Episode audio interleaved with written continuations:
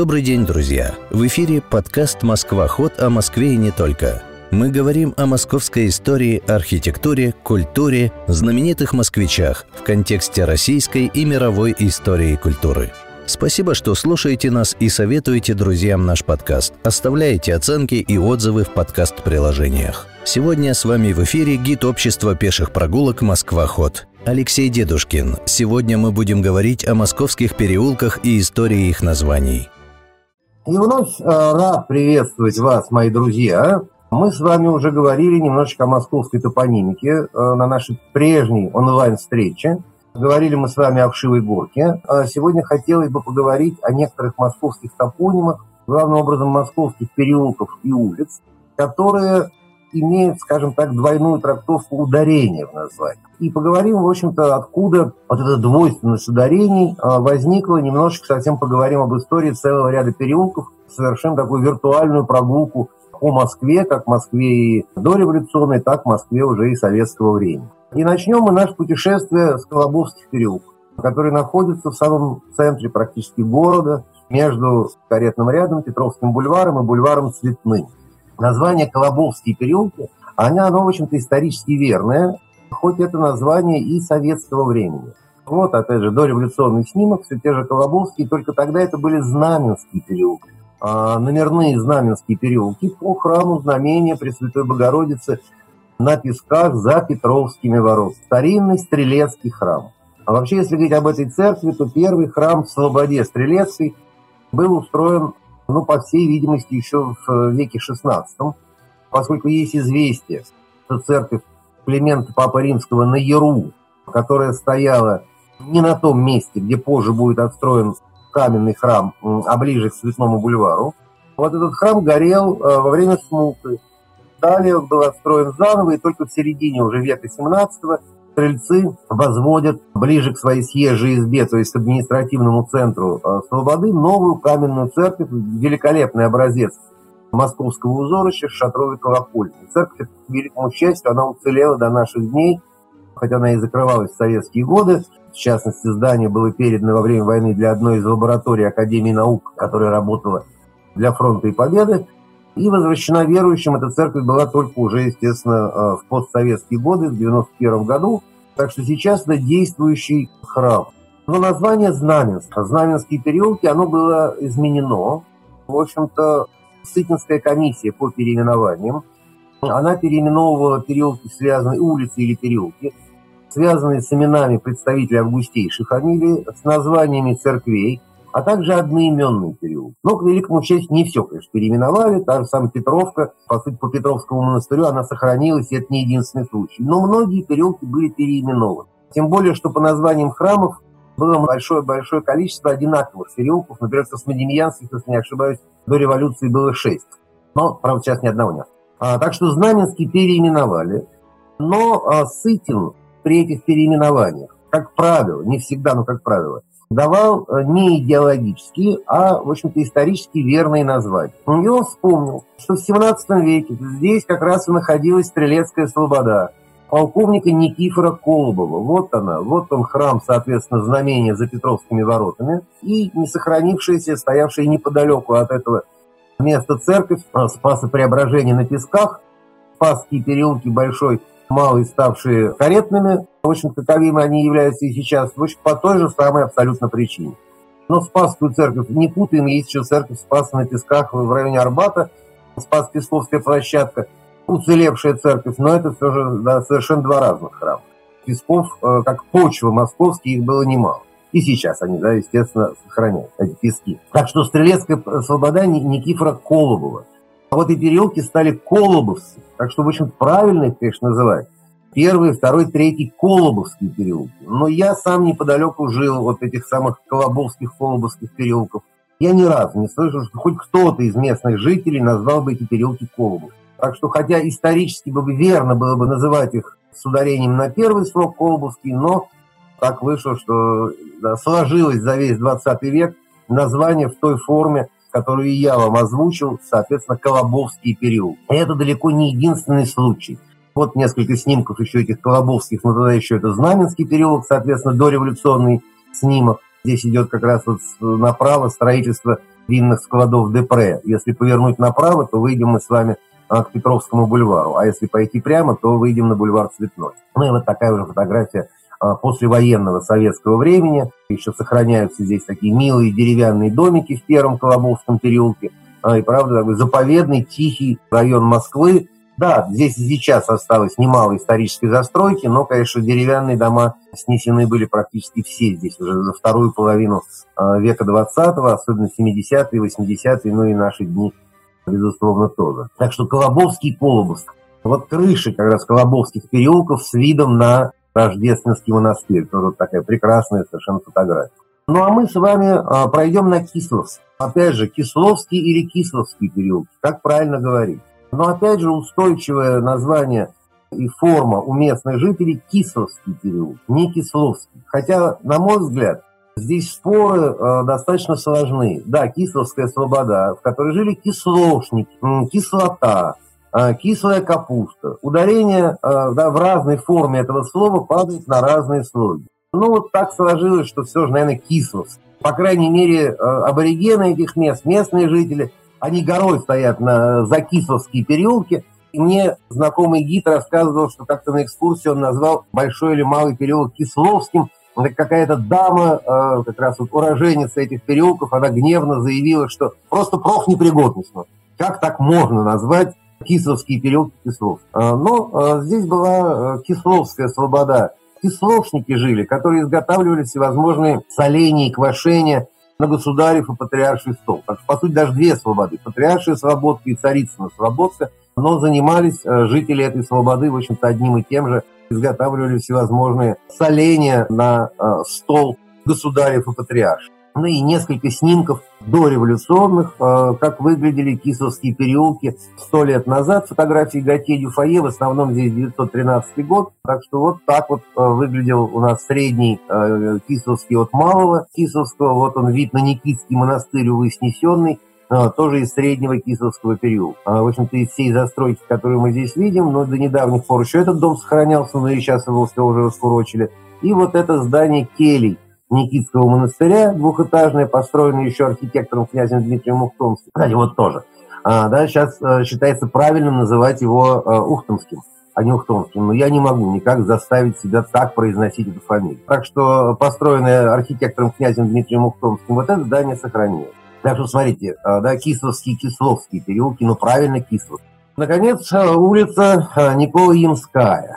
Очень часто на экскурсиях мне задают вопрос, а как правильно говорить Никола Ямская или Никола Ямс. А все же название от Яма, который находился здесь ранее, Ямская Слобода, почтовая станция. В общем-то, название, само слово тюркское, татарское пришло на Русь вместе с завоевательными походами э, Батухана и э, уже его преемник. Но Смотрите, опять же, в московской топонимике слово «ям» производное от него присутствует во многих случаях. Тверские Ямские улицы, Переславская Ямская Слобода, Коломенская Ямская Слобода, первая, вторая, третья, четвертая улицы Ямского поля. Ну, не говорят Тверская Ямская или Коломенская Ямская.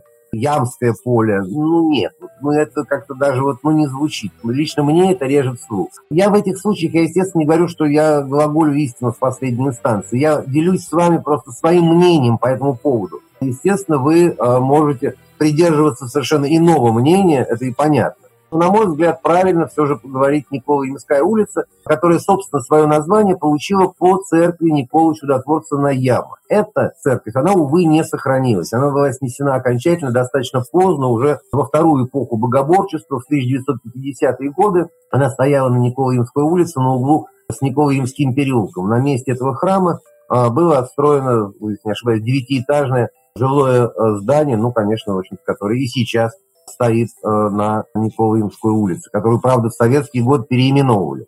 Она была э, улицей Ульяновской, э, ну, собственно, по настоящей фамилии Владимира Ленина. Так что вот она, церковь Никола Чудотворца на Ямах, но улица все же представляется мне правильно говорить Никола Ямская. Наконец, ветошный переулок. Мы с вами из Заяузья перенеслись в самый центр города. Фотография хоть и дореволюционная, но вполне таки узнаваемо все да, вот он, э, веточный переулок, он и сейчас так выглядит. Если мы обратимся с вами к Википедии, то мы увидим, что правильно говорить Витошный переулок. Витошный, но не ветошный. Ну вот тут та же самая история, что и с Колобовским клубом. Да, исторически правильнее было бы говорить э, Витошный период, поскольку э, здесь в старину находился Витошный ряд московских верхних торговых рядов. И вот так этот самый нынешний Витошный э, переулок выглядел еще сравнительно недавно. Это фотография 1880-х годов из альбомов, опять же, Николая Александровича Найденова. И мы видим с вами здесь верхние торговые ряды до их сноса и постройки уже нынешнего здания по проекту архитектора Померанца. Вот так выглядели старые ряды, появившиеся еще конце XVI века, перестраивавшийся и в конце XVIII, и после пожара 1812 года Осипом Баве. Вот такие эти были ряды, которые уже были заменены на технически совершенные и красивые ряды, верхние торговые ряды, нынешний ГУМ конца э, века XIX постройки. Так откуда, в принципе, название? Мы с вами знаем, ветошь – это ткань для протирки чего-либо или просто хлам какой-то, какое-то тряпье, какая-то рванина. Но слово это известно в русском языке издавна. И вот, например, словарь церковнославянского и русского языка середины XIX века, там расставлено ударение. И мы видим витошка, витошников, витошник, а, витошный. Ударение именно на букву О, а не на букву Е, как это принято сейчас. Так что, конечно, издан, да, но только надо учитывать еще одно. В общем-то, это самое витош, а, да, витошка-то, она не всегда была прямо уж помойными тряпками. В принципе, исторически, э, витошка витош – это ткань, чем-то напоминающая марлевую ткань. Она использовалась в старину как ткань подкладочная. А есть упоминание о, о том, что витош использовалась, скажем, для пошива кафтанов царских, патриарш. Так что подкладочная ткань с крупной основой, на крупной основе. Но помимо прочего, э, эту самую витошку да, использовали еще и при иконописи. Вот обратимся к книге под редакцией Филатова «Реставрация станковой э, темперной живописи». Что пишет э, авторы? Чтобы при растрескиваниях доски не разрывали сливкас и красочный слой, на ее лицевую сторону наклеивали ткань, называемую паулос. Обычно использовались остатки старых, но еще прочных тканей. Ветошек, ну или ветошек, да, если говорить как бы современным языком. А рядом как раз иконописный ряд на Никольской улице. Так что вполне вероятно, что эту самую витошку покупали не только на подкладке, но еще и для живописи, да, иконной живописи. Но как бы то ни было, уже в 20 веке слово-то изменило свое ударение, и теперь уже ну, никто не говорит витош для протирки окон или для протирки станков, например, а говорят ветошь. Поэтому, наверное, уже в наши дни, опять же, это ударение обкаталось со временем, и в равной степени э, будет правильно называть и витошный, и ветошный период. Тут опять же дело привычки. Я с детства слышал только ветошный и никогда витошный о том, что ударение должно быть иначе, я узнал, ну, где-то, может быть, лет там 8 назад, и был, кстати, достаточно удивлен этому. Но исторически, исторически, еще раз подчеркиваю, верно э, называть его витошный, но не вет. Хотя я его называю ветошкой. Наконец, еще один топоним, о котором мы тоже часто говорим на моих экскурсиях. Это переулок, который традиционно, опять же, москвичи называют Воротниковским, но который не имеет к портным никакого отношения, а, никакие воротники там не, жили, не шились. Это была Слобода, в которой жили воротники, стражи городских ворот. А вот старая фотография из альбома все того же самого Николая Александровича Найденова. Церковь Пимена Великого в Старых Воротниц. Соответственно, переулок Воротниц а, и Нововоротник переулок.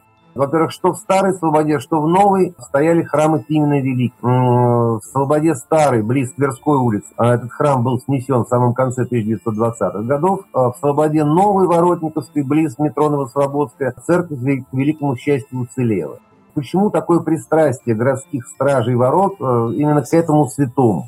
А вот она, Воротничья Слобода, близ Тверской улицы, между Дмитровкой и Тверской, как раз, да, э, между а, нынешней Малой Дмитровской а, и Тверской улицей. И вот она, Воротничья Слобода, с храмом именно великого Воротника. Вспомним а, события очень такой давней-давней эпохи, 1382 год, нахождения хан Тахтамыш на Москву. Москва, в общем-то, не была готова к этому нашествию, и великий князь московский Дмитрий Иоаннович, Дмитрий Донской, недавно только, в общем-то, разбивший полчищ Мамая на Куликовом поле, он уезжает в сторону Костромы собирать войско, оставляя город на а, двух великих стратегов, с ним бояре, кстати, отбыли, на двух великих стратегов, митрополит Киприана и свою, соответственно, супружницу, э, великую княгиню.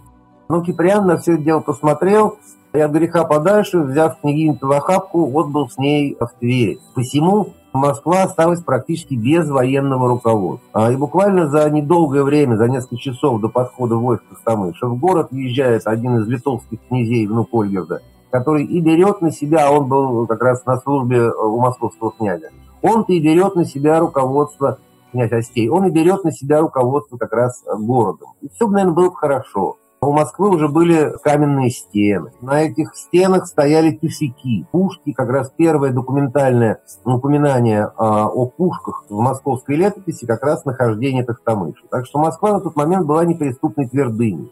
Но так вышло, что в Москве было много народу, который сволокся да, в осаду, забился в осаду. То есть те, кто отступали перед супостатом и как раз вот в крепость и зашли.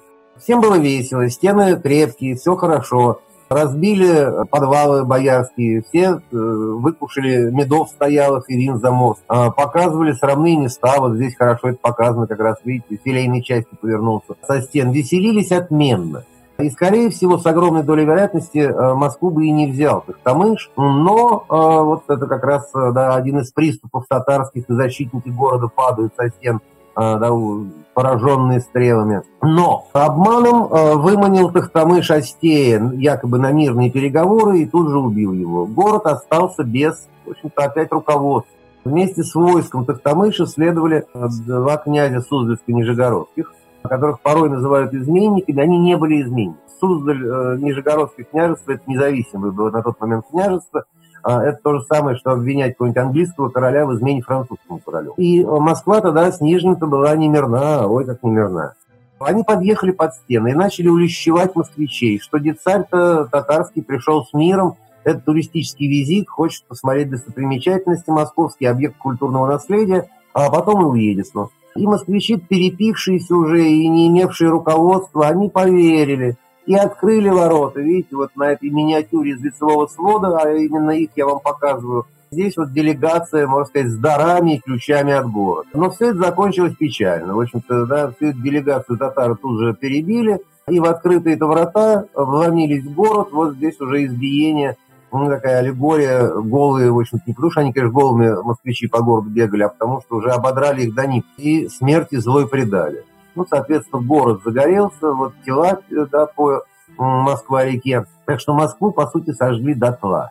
И случилось это горе, беда, великая трагедия, как раз в день именно Великого. Вот в назидание, это вот фреска Афонского монастыря, а, фреска 16 века, Пимен Великий. В назидание как раз городским стражам чтобы они впредь не открывали перед супостатом врата, и стал Пимен Великий их небесным покровителем. Ну, а, в общем-то, если говорить о церкви Пимена Старого, которую мы с вами видели в начале этого сюжета, посвященного воротникам, а ее снесли вот в 1932 году, это мы говорили не в конце 20-х, в 32 году при строительстве э, жилого дома. Но уже к тому времени, понятное дело, что в 32 году никакой свободы не было, это естественно. Но уже и к концу 17 века свободы здесь э, воротников не было, поскольку в середине 17 столетия роль городских стражей, она была уже минимальна.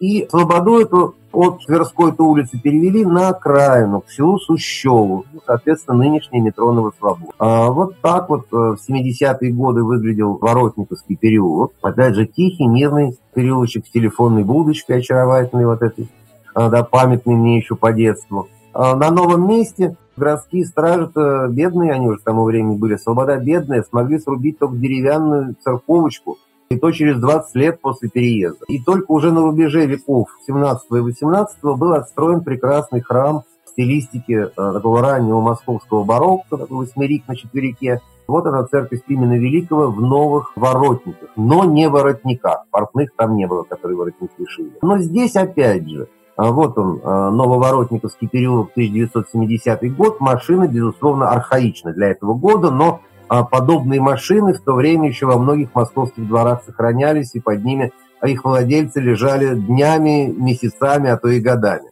пытаясь их реанимировать и выехать на какую-то поездку. У меня в переулке, например, в доме напротив подобная же машина стояла, ее владелец э, проводил все свое свободное время под машиной, где-то раза три в год торжественный выезд со двора в присутствии всех соседей, ну и где-то часа через два, а то и через час машину обратно на тросе привозили, уже она заглохла где-то и ехать не хотела.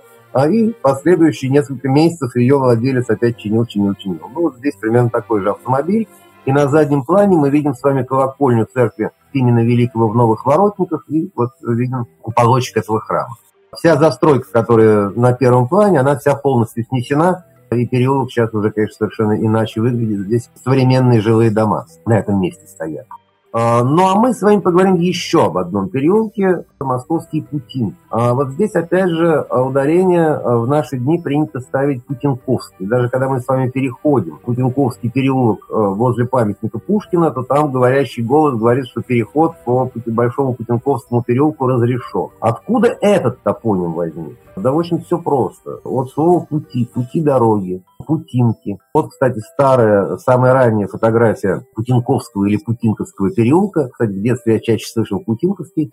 А, это а, вид, а, ну, скажем так, от Малой Дмитровки в сторону Красного бульвара нынешнего. Ну, к сожалению, вот такое качество лучшего нету, такая вот стереопара, но тем не менее вот можно представить, как выглядело сейчас, конечно, все совершенно иначе. И вот мы там так угадывается, угадывается аллея когда он был узкий, аллея как раз Страстного бульвара и Сенная площадь, на которой торговали сеном еще до середины XIX века.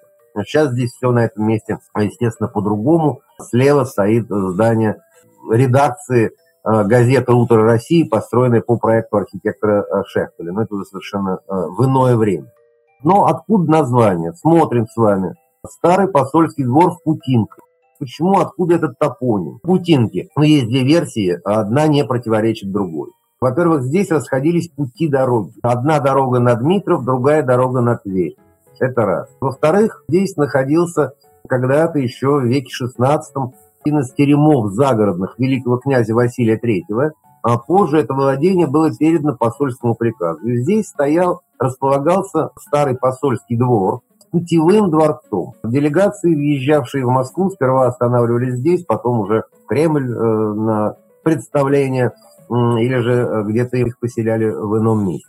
Так что Путинки, ну, скорее всего же, наверное, Путинки, Путинки, да, Путинковский переулок. Но в любом случае здесь тоже вот такая определенная двойственность, да, ударение, а, ее можно а, проследить, Путинковский или Путинковский переулок. В любом случае происхождение названия вот именно от этих самых Путинок, которые здесь урочище местность Путинки, которые здесь находились. Кстати, название сохранилось до сих пор. И а, в названии церкви Рождества в Путинках, прекраснейший храм, и церковь Успения в Путинках в Успенском переулке как раз. Так что это топоним не пропавший. Наконец, Фурманный переулок. А, но, в общем, все местные жители его называют строго Фурманный. И уже в московском лексиконе он именно так называется. Но правильнее было бы, опять же, называть Фурманный, поскольку название переулка от немецкого слова «фурман», то есть «вождь». И в старину здесь, э, видимо, находилось некое подворье ямское или подворье возчиков-извозчиков, и, судя по всему, еще находился и пожарный двор, даже те же э, фурманы, э, возчики. И вот они, есть упоминание, что здесь как раз и находились вот эти приспособления пожарные с наливными трубами, наливными насосами, тоже на фурманах, то есть на, на фурах и управляли этими фурами фурманы. А, так что э, исторически бы верно было бы, наверное, все же фурман от немецкого, фурманный от немецкого слова фурман, но исторически так опять же сложилось, что фурманный и никак иначе этот переулок, э, тут то же самое, что с кисовскими, кисловскими, местные жители на дух не принимают. Фурманный и только фурманный а, переулок. Но я не думаю, что все это прям таких споров могло бы вызвать, но такая вот да, история происхождения тех или иных переулков, вот тоже вот эти да, фуры а, пожарные, все бочки и прочие пожарные приспособления, лестницы, багры и прочее. Наконец, Валовая э, и Валовая, ее часто называют Валовой, но тут уже как-то вот, по-моему, на поверхности земляной вал, э, и как раз да, Валовая улица и является частью вот этого старинного земляного вала четвертого оборонительного пояса Москвы. А, так что здесь все же э, от слова вал, Валовая улица, но никак не Валовая. Валов, ну, конечно, может быть, валы и проходили по этой улице в старину иногда, просовы, может, пригоняли, но все же она, безусловно, валовая. улицы. Вот она, Валовая улица. Зимой такая очаровательная фотография э, первой половины 20 века уже советского э, времени. Конечно, сейчас здесь тоже все на Валово изменилось.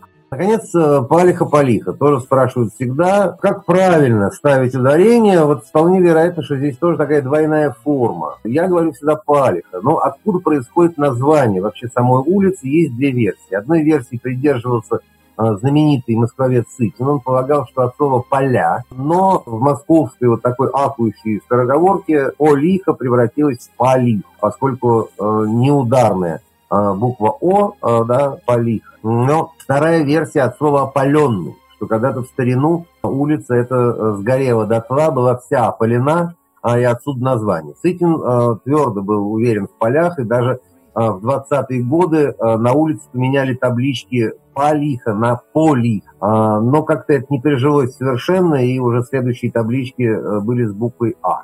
Все же мне лично кажется, ближе, вот ну, для меня, ближе версия с пламенем, с огнем, с этим московским пожаром, благо, что Москва вся в целом горела много и охотно, так что все же, наверное, Полиха, но не по Полиха и не Палиха а, потому что к Палиху тоже эта улица не имеет никакого отношения. Так что мне э, видится более правильным говорить Палих. Ну и, наконец, э, еще пару слов о каких, о каком топониме хотел сказать. Дербеневская улица или Дербеневск. А если заглянуть в Википедию, там прямо над статьей э, такая строчка идет, что рекомендуется переименовать а эту статью в Дербеневск. А, но вот это совершенно неверно. Дербеневская звучит как легче, чем Дербеневская. Но все же вот это как раз перед нами Дербеневская улица, снимок дореволюционный, Цинделевский завод. Мы здесь э, фабрику, извиняюсь, оговорился, видим, кстати, здание уцелевшее. И а, еще один топоним, тот же самый, церковь Николая Чудотворца, именуемая Дербенск. Этот храм, к великому счастью, сохранился, хоть и был э, изуродован до полной неузнаваемости, лишился колокольни а, в Уланском периоде как раз да, неподалеку от Мясницких ворот, неподалеку от Сретенского бульвара эта церковь сейчас стоит. Откуда название? А, а название, в общем-то, происходит от слова «дерба» а, или «дербина». А вот именно «дерба», ударение а, да, на «дерба». Поэтому Дербеневская, улица Дербеневский переулок. Это самая Дерба Дербина или же заросли, такое заросшее место, бурелом или же э, заброшенная пашня, целина, поросшая уже каким-то лесом. Слово это впоследствии в русском языке э, трансформировалось в слово «дебри». Э, не «дерби», не «дерба», а «дебри», что уже в современном языке более привычно. Так что когда-то, видимо, и в районе нынешнего Сретенского бульвара, и здесь, на берегу Москва-реки, была вот такая дерба, дербина – Поэтому правильно называть, и, кстати, местные жители тоже также называют не Дербеневский переулок, а, ну, улица, извиняюсь, не Дербеневская улица, а Дербеневская улица. Все же э, тот, кто приписал это предложение в Википедии, по моему мнению, не, не совсем прав. А мы, конечно, далеко не все вот такие двухсмысленные, ну, скажем, э, если говорить об ударениях, не то что о смысле, а об ударениях. Московские топонимы с вами рассмотрели – но э, я выбрал те вопросы, которые часто задают на прогулках касательно того или иного топонима, как правильно ставить ударение. А ударение э, в названии той или иной московской улицы или того или иного московского переулка, а вот я их в эту подборочку как раз и взял, и о них вам рассказал. Еще раз э, подчеркиваю, что, в общем-то, это лично мое мнение. Э, я, безусловно, не лингвист, э, но э, где-то э, есть, безусловно, исторические корни, и мы об этом с вами поговорили уже, а где-то есть уже обычай московский, сложившийся за 20 век. Поэтому мне кажется, уже не надо ломать язык ветошь-ветошь, но, тем не менее, наверное, исторически верно все же ветошный, безусловно, не наверное, а даже безусловно, ветошный переулок, хотя большинство его, подавляющее большинство называет а, переулком ветошным, поскольку я так вернулся да, туда. А наиболее характерный пример, поскольку уже слово это претерпело определенные изменения в современном русском языке. Так что, опять же, вы можете да, придерживаться своего мнения, как и в случае с Шивой горкой. Ну а я желаю вам всем прекрасного настроения, всем желаю здоровья э, и выражаю надежду, что мы с вами еще встретимся и в онлайне, но, конечно, очень хотелось бы встретиться уже, э, как сейчас говорят, в офлайне, и большое вам э, спасибо. Приобщиться к истории Москвы в режиме реального времени можно на прогулках общества пеших прогулок «Москва-ход», которые проводятся круглый год. Подробности на сайте Москва Хода. Напоминаем, что мы есть во ВКонтакте и Телеграм. Там тоже происходит много интересного. Подписывайтесь на подкаст «Москва Ход» о Москве и не только. И до встречи через неделю.